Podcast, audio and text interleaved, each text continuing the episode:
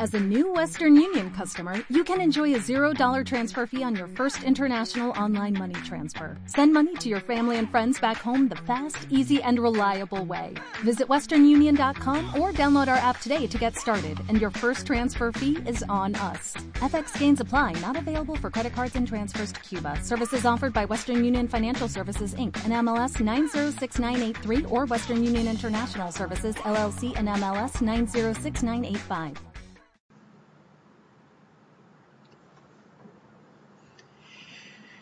Bienvenidos al curso de lactancia materna para profesionales de la salud de Canarias. Hoy vamos a tratar dentro de las situaciones comunes en la lactancia el apartado 5.1 que habla sobre el rechazo del pecho, la huelga de lactancia y crisis de lactancia. Los objetivos de esta presentación son definir el término de huelga de lactancia y conocer las razones del rechazo del pecho por parte del lactante, así como conocer las crisis de lactancia y cómo enfrentarnos a ellas. El rechazo de pecho, o también conocido como huelga de lactancia, es un problema muy angustiante y preocupante para las madres que incluso llegan a sentir que el bebé las rechaza. El bebé puede rechazar el pecho en alguna toma o en todas, a cualquier edad, y sus razones para hacerlo van a variar según la etapa del desarrollo incluso la salud, su salud en ese momento. Puede mamar unos minutos y luego eh, separarse con signos de angustia o incluso negarse a continuar. Incluso en algunas ocasiones puede negarse a comenzar la toma, aunque obviamente la mamá perciba que el bebé tiene hambre. A veces el bebé no se niega, pero es bastante quisquilloso, la toma se hace difícil, amamanta durante poquito tiempo, se separa, incluso finaliza la toma después de una serie de inicios y desenganches que puede resultar inquietante para la madre. Además, el bebé puede distraerse de forma frecuente o, fácilmente inquietarse durante la toma y la mamá lo describe como que le empuja o le golpea con sus piecitos y con sus puños. Lo más importante en este momento es transmitirle a la madre tranquilidad, paciencia. Para las madres es una sensación vivida con angustia y preocupación el que su hijo se niegue a mamar. Empiezan a angustiarse e intentan poner más al bebé, ofreciéndole más a menudo el pecho, insistiéndole una y otra vez y al final esa desesperación en ocasiones o el insistir en exceso puede ser más contraproducente para que el bebé comience otra vez a, a mamar. ¿Qué es importante? Generalmente recordar que el bebé inicia el destete y lo hace de forma paulatina, mientras que en el caso de la huelga de lactancia este rechazo es súbito y normalmente viene después de haber estado mamando satisfactoriamente hasta ese momento, con lo cual a menudo está relacionado con la introducción en muchos casos de sucedáneos por parte de la madre o eh, de un aumento de la suplementación o de la calidad y cantidad de su leche. ¿Qué vamos a mirar? Pues las razones por las que el bebé rechaza el pecho pueden ser muchísimas, independientemente de su edad. Vamos a presentar las tres principales razones por las que el bebé puede rechazar el pecho, ¿de acuerdo? En ocasiones, igual de repentinamente que el bebé lo rechaza, comienza de nuevo a, mamar de forma feliz como si no hubiese ocurrido nada. Las razones generalmente se, eh, van a, vamos a dividirlas como en tres subgrupos, que son las centradas en el bebé, ¿de acuerdo? Estas razones centradas en el bebé van a incluir problemas de apego, van a incluir bebé que a lo mejor está un poco confuso porque hemos empezado a introducir el biberón, podemos incluir incluso un bebé que rechaza al pecho por una inmunización reciente o una enfermedad como un resfriado, un dolor de garganta, un patrón de alimentación que está cambiando, distracciones, el mundo ahora les parece mucho más interesante, la introducción de otros alimentos, el clima o las molestias ocasionadas con, la succión. Otra de las grandes razones serían las razones relacionadas con el suministro de la leche o bien por un flujo muy rápido del mismo, por un bajo suministro o por una bajada lenta de la leche que el bebé se desespera y se separa por no obtener la rapidez de, suministro que él espera. Y la última estaría centrada en la madre, o bien porque la madre se siente sobrecargada, estresada, la incorporación al mundo laboral, a lo mejor ha estado enferma o tomando algún tipo de medicación, ha introducido algún alimento diferente en su dieta o tiene un olor diferente porque ha cambiado de perfume, ha cambiado de, viene de la piscina y el cloro de la piscina puede, haber, puede hacer que huela de forma distinta. Incluso los cambios hormonales, la ovulación, la menstruación también pueden estar relacionados o una nueva gestación o el uso de anticonceptivos orales.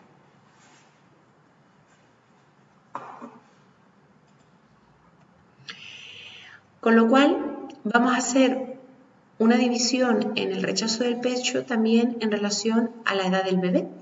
Y cuando hablamos en recién nacidos, hablamos que entre las causas más frecuentes asociadas al rechazo del pecho o la huelga de lactancia está la prematuridad o el riesgo de pérdida de bienestar fetal o la alteración neuromuscular del sistema o del sistema nervioso central, así como la falta de apego inmediato. Pero también en algunos casos nos podemos encontrar como que la causa es una mala técnica y resulta esa mala técnica en una ingurgitación por una, o una posición inadecuada en la succión que hace que haya una confusión con el pezón o una inadecuada extracción de leche. Además de la succión dolorosa, debemos pues corregir la técnica y rehabilitar la succión en el caso de disfunción eh, motora oral para que el bebé haga una técnica mucho más adecuada y una extracción de leche mucho mejor. En cuanto a niños mayores, podríamos realmente separar entre ese rechazo unilateral o el rechazo bilateral. Cuando hablamos del rechazo unilateral, estamos hablando en que suele ocurrir desde el principio de la lactancia y mantenerse a lo largo del tiempo. O bien por una mala postura o también puede estar asociado a un dolor unilateral. ¿De acuerdo? Y eh, también hay bebés que tienen mayor preferencia frente a uno de, de las mamás en relación a la otra, Incluso eh, la presencia de una mastitis puede también ser el origen de ese rechazo unilateral, así como la presencia de tumoraciones. En cuanto al rechazo bilateral, generalmente este está asociado a un dolor o enfermedad, como puede ser una otitis, la aplicación de vacunas, alergias, obstrucciones nasales o bien el dolor bucal relacionado con la erupción dental o una estomatitis. Aunque en algunos casos este rechazo es el resultado de un problema, como dijimos inicialmente, de la técnica fundamentalmente del recién nacido. En conclusión,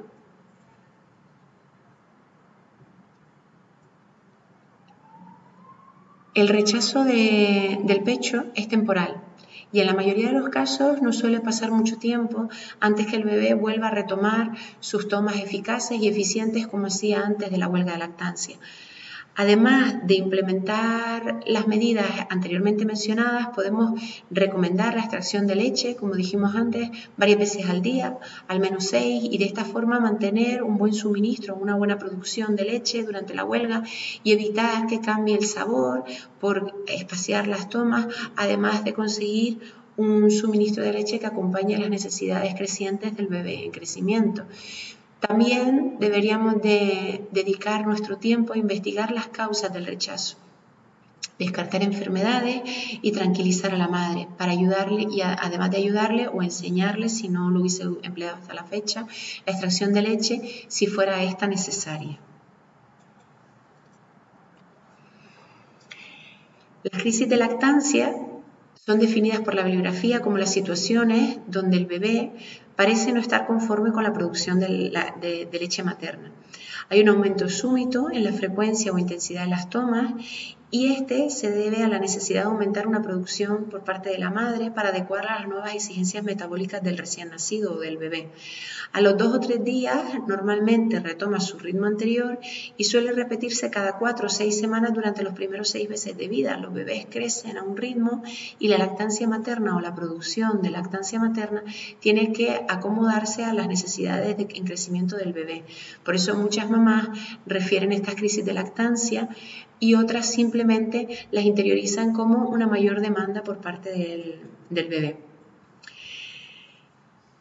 Si hablamos de crisis de lactancia, la primera con la que se va a encontrar la madre es la que va a percibir el segundo día, que en algunos eh, eh, documentos se habla de, de esta crisis como la noche de las vacas locas. ¿Vale? De repente el recién nacido descubre que ya no está dentro del útero, como los últimos nueve meses, no escucha los latidos de la madre, el temblor eh, de las arterias de la placenta, esos sonidos que antes le resultaban relajantes no están. Hay sonidos nuevos, hay ruidos nuevos, hay percepciones de, a nivel táctil y visual diferentes y se encuentra en una cuna con olores a los que se tiene que acostumbrar. Lo que va a buscar es estar en brazos de su madre. Y la madre lo que te va a referir es que el bebé está muy tranquilo en sus brazos y en cuanto lo coloca en la cuna, el bebé llora desesperadamente a pesar de acabar de terminar de comer y acabar de terminar de dormirse. Lo vuelve a enganchar al pecho, el bebé se vuelve a cambiar, calmar y es un círculo vicioso. ¿De acuerdo? Con lo cual nos vamos a encontrar con un bebé que está buscando el refugio de su ambiente conocido, que su madre no está tan relacionado con una falta de alimentación, sino con una necesidad de confort por parte de su madre. Generalmente, además, a las 30 40 horas tras el parto, los estrógenos disminuyen considerablemente, la prolactina marca su pico más alto, haciendo que el bebé mame de forma más frecuente y esto va a hacer también que la producción de leche se, aumente, que es lo que queremos para pasar de la leche calostral a lo que es la leche de transición. Es por esto que asesoraremos a las madres y les recomendaremos que tengan a su bebé el mayor tiempo posible de su jornada de 24 horas pegadas a ellos, en contacto piel con piel o colechando con ella para conseguir, siempre teniendo en cuenta que sea un colecho seguro, conseguir que mame de la forma más frecuente y además que no interrumpa el sueño del bebé por sentirse en un ambiente distinto.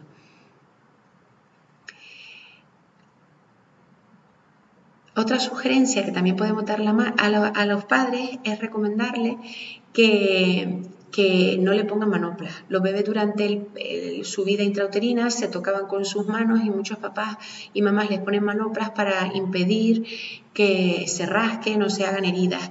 El problema es que el bebé no percibe la sensación táctil que percibía intraútero y eso puede también desconcertarles, con lo cual recomendaremos el minimizar el uso de las mismas. La siguiente crisis de lactancia con la que se suelen encontrar las madres es la que sucede ya a los 17-20 días del nacimiento y se caracteriza por tener, porque el bebé quiere mamar continuamente o cada 30 minutos. Los bebés lloran desesperadamente si no tienen el pecho en la boca y regurgitan leche, lo cual quiere decir que están comiendo, pero regurgitan la leche y quieren seguir mamando. Necesitan aumentar la producción de leche y la manera de conseguirlo es mamar sin tregua durante dos o tres días. Es su forma, como dijimos antes, de estimular esa producción para eh, satisfacer sus necesidades crecientes metabólicas, consiguiendo así una producción óptima para sus necesidades. Si el niño ha recuperado el peso del nacimiento, que en circunstancias normales se suele recuperar a los 15 días de vida, las deposiciones van a indicar que el bebé está comiendo de manera óptima y la madre puede estar tranquila, con lo cual sabe que son un par de días en los que el bebé está haciendo el ejercicio de conseguir aumentar su producción para equiparar sus necesidades. A las 6-7 semanas, hacia el primer 6 de vida, nos encontramos con que eh, ocurre una, una, crisis de lactancia que vuelve a aparecer con un aumento de la demanda, el número de tomas y una conducta alterada al pecho del recién nacido. En este momento también se produce un cambio en la composición de la leche y el sabor va a variar significativamente y de forma transitoria. La leche tiene un sabor más salado y en algunos bebés pues no les gusta el cambio y al igual que la crisis de los 17 días, una vez que se normaliza la situación, vuelven a mamar de forma eh, más regular.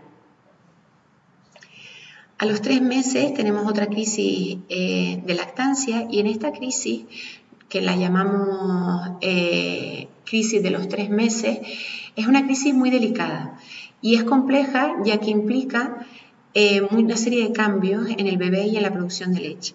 La situación tarda aproximadamente un mes en volver a normalizarse o en causarse y es a menudo el momento en el que muchas mamás comienzan a suplementar con fórmula y el abandono paulatino de la lactancia materna generalmente debido a una falta de asesoramiento ya que si las madres no conocen las causas exactas por las que sucede es habitual que duden de su capacidad de producción y que comiencen con la introducción de suplementos de lactancia no materna. Además, el bebé ya no pide el pecho tan a menudo, algo que en ocasiones puede ser interpretado con la madre como un rechazo del pecho o que no tiene hambre o que no quiere comer. Esta sensación de rechazo y la falta de leche se apoderan de la madre que puede incluso em, pensar que le está superando esta crisis y entiende como que, que no puede manejarla y si no encuentra el asesoramiento correcto. El niño pasa a hacer tomas largas a tomas de escasos minutos y la madre nota siempre que los pechos están blandos, lo que atribuye a que no tiene una producción necesaria para igualar las necesidades de su bebé. Cuando lo que estamos observando es un cambio. Llegado a esta etapa de lactancia, el pecho deja de sobreproducir, y lo de sobreproducir lo pongo entre comillas, para acomodar la producción a la demanda del niño. Ahora la glándula mamaria está preparada para fabricar leche en el momento en el que el niño la, la demanda, desencadenando el reflejo de eyección y proporcionando al niño la leche en pocos minutos. Sin embargo, para muchos niños este cambio suele molestarles porque estaban acostumbrados a encontrarse la cantidad de leche que ellos querían nada más engancharse al pecho y ahora tienen que mamar o succionar una serie de, un número de succiones o unos minutos y es cuando va a empezar a fluir la leche. Esto resulta en pechos más blanditos que pueden confundir a la madre con un déficit de producción. Además, el bebé pasa a ser tomas caóticas, con distracciones, perdón, perdón, con distracciones y llantos que eh, una vez iniciada la toma. El desarrollo neurológico eh, en esta etapa es importante y las conexiones neuronales se multiplican y esto les abre a los bebés un mundo de sensaciones. Hasta los tres meses su sentido de la vista y oído estaba limitado, inmaduro y gozaba de una funcionalidad muy reducida y a partir de los tres meses, sin embargo, la visión mejora y además refieren eh, de manera espectacular y empiezan a ver más allá de la cara de su madre, con lo cual todo lo que hay a su alrededor se representa como múltiples estímulos para la atención de, este bebé durante la alimentación. Muchas madres dicen que su bebé solo parece eh, hacer buenas tomas cuando están dormidos o por la noche y además en este periodo la ganancia ponderal del bebé suele disminuir, por lo cual es perfectamente normal que muchas mamás sienten que esto refuerza su sensación de que está pasando hambre o que su suministro no es suficiente o adecuado para el bebé.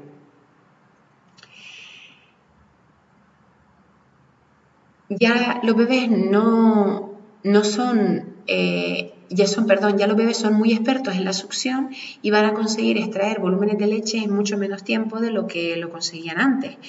Además, a partir de los tres meses se producen grandes cambios en su cerebro y las conexiones neuronales, como dije antes, se multiplican. ¿De acuerdo? Y nos vamos a encontrar con que esas distracciones pues, van a ser mucho más frecuentes. Las mamás notan que ya sus pechos no están blanditos, como dijimos antes, y van a estar eh, las lactancias mucho más autorreguladas.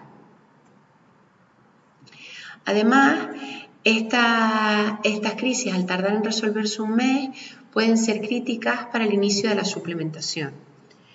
A los cuatro meses, también se conoce esta crisis de lactancia como una, falta, falta, una falsa crisis de lactancia, porque los bebés aumentan el número de despertares nocturnos. Esos despertares durante o esos aumentos de tomas nocturnas además se muestran más demandantes, más nerviosos, las tomas las hacen cortas, el llanto hace que las madres crean que el bebé se está quedando con hambre. Pero este comportamiento no está relacionado con el aporte de leche. Los bebés al nacer solo cuentan con dos fases de sueño, sobre los cuatro meses incorporan las fases restantes y la evolución fisiológica del sueño resulta en un estado de sueño ligero que le lleva a aumentar el número de despertares nocturnos en relación a los que hacía anteriormente. A los ocho meses nos vamos a encontrar con que entre los ocho o nueve meses hay otra falsa crisis. La, vida de los bebés toma, se torna un poco esquiva y se hace más asustadizos. Además, se, las sensaciones que están como más apegados a su madre. La demanda nocturna de tomas aumenta y en esta etapa surge la llamada angustia de separación. Empiezan a entender que ellos y su madre ya no son una, unidad y que pueden perder a su madre, lo cual produce una gran preocupación en el lactante. Empiezan a percibir que cuando se duermen, la vida continúa. A lo mejor se quedan dormidos en brazos de su madre y se despiertan y su madre no está a su lado en su habitación. El pecho les hace mucho más llevadera esta etapa que emocionalmente es complicada para ellos, por lo cual la frecuencia y duración de las tomas no está relacionada con el suministro de leche, sino tiene más un cariz emocional y el contacto relacionado con la misma es el que hace que se sientan más tranquilos. Al año de vida nos vamos a encontrar con que la lactancia para los bebés, generalmente ellos dejan de mostrar interés por los alimentos, comen pequeñas cantidades de los mismos y aumentan la demanda del pecho. Esos bebés que inicialmente cuando empezaron con la alimentación complementaria hacían grandes tomas de esa alimentación complementaria, ahora se muestran mucho menos interesados. Esa reducción en la velocidad de crecimiento que van a experimentar rondando el año de vida se traduce en un descenso de la ingesta de alimentos, aunque no por eso reducen su demanda de pecho o dejan de mamar. Eliminar la lactancia para intentar que coman más cantidad de alimentación complementaria sería un error, resultando en un menor aporte de nutrientes, puesto que la leche materna sigue siendo una importante fuente nutricional.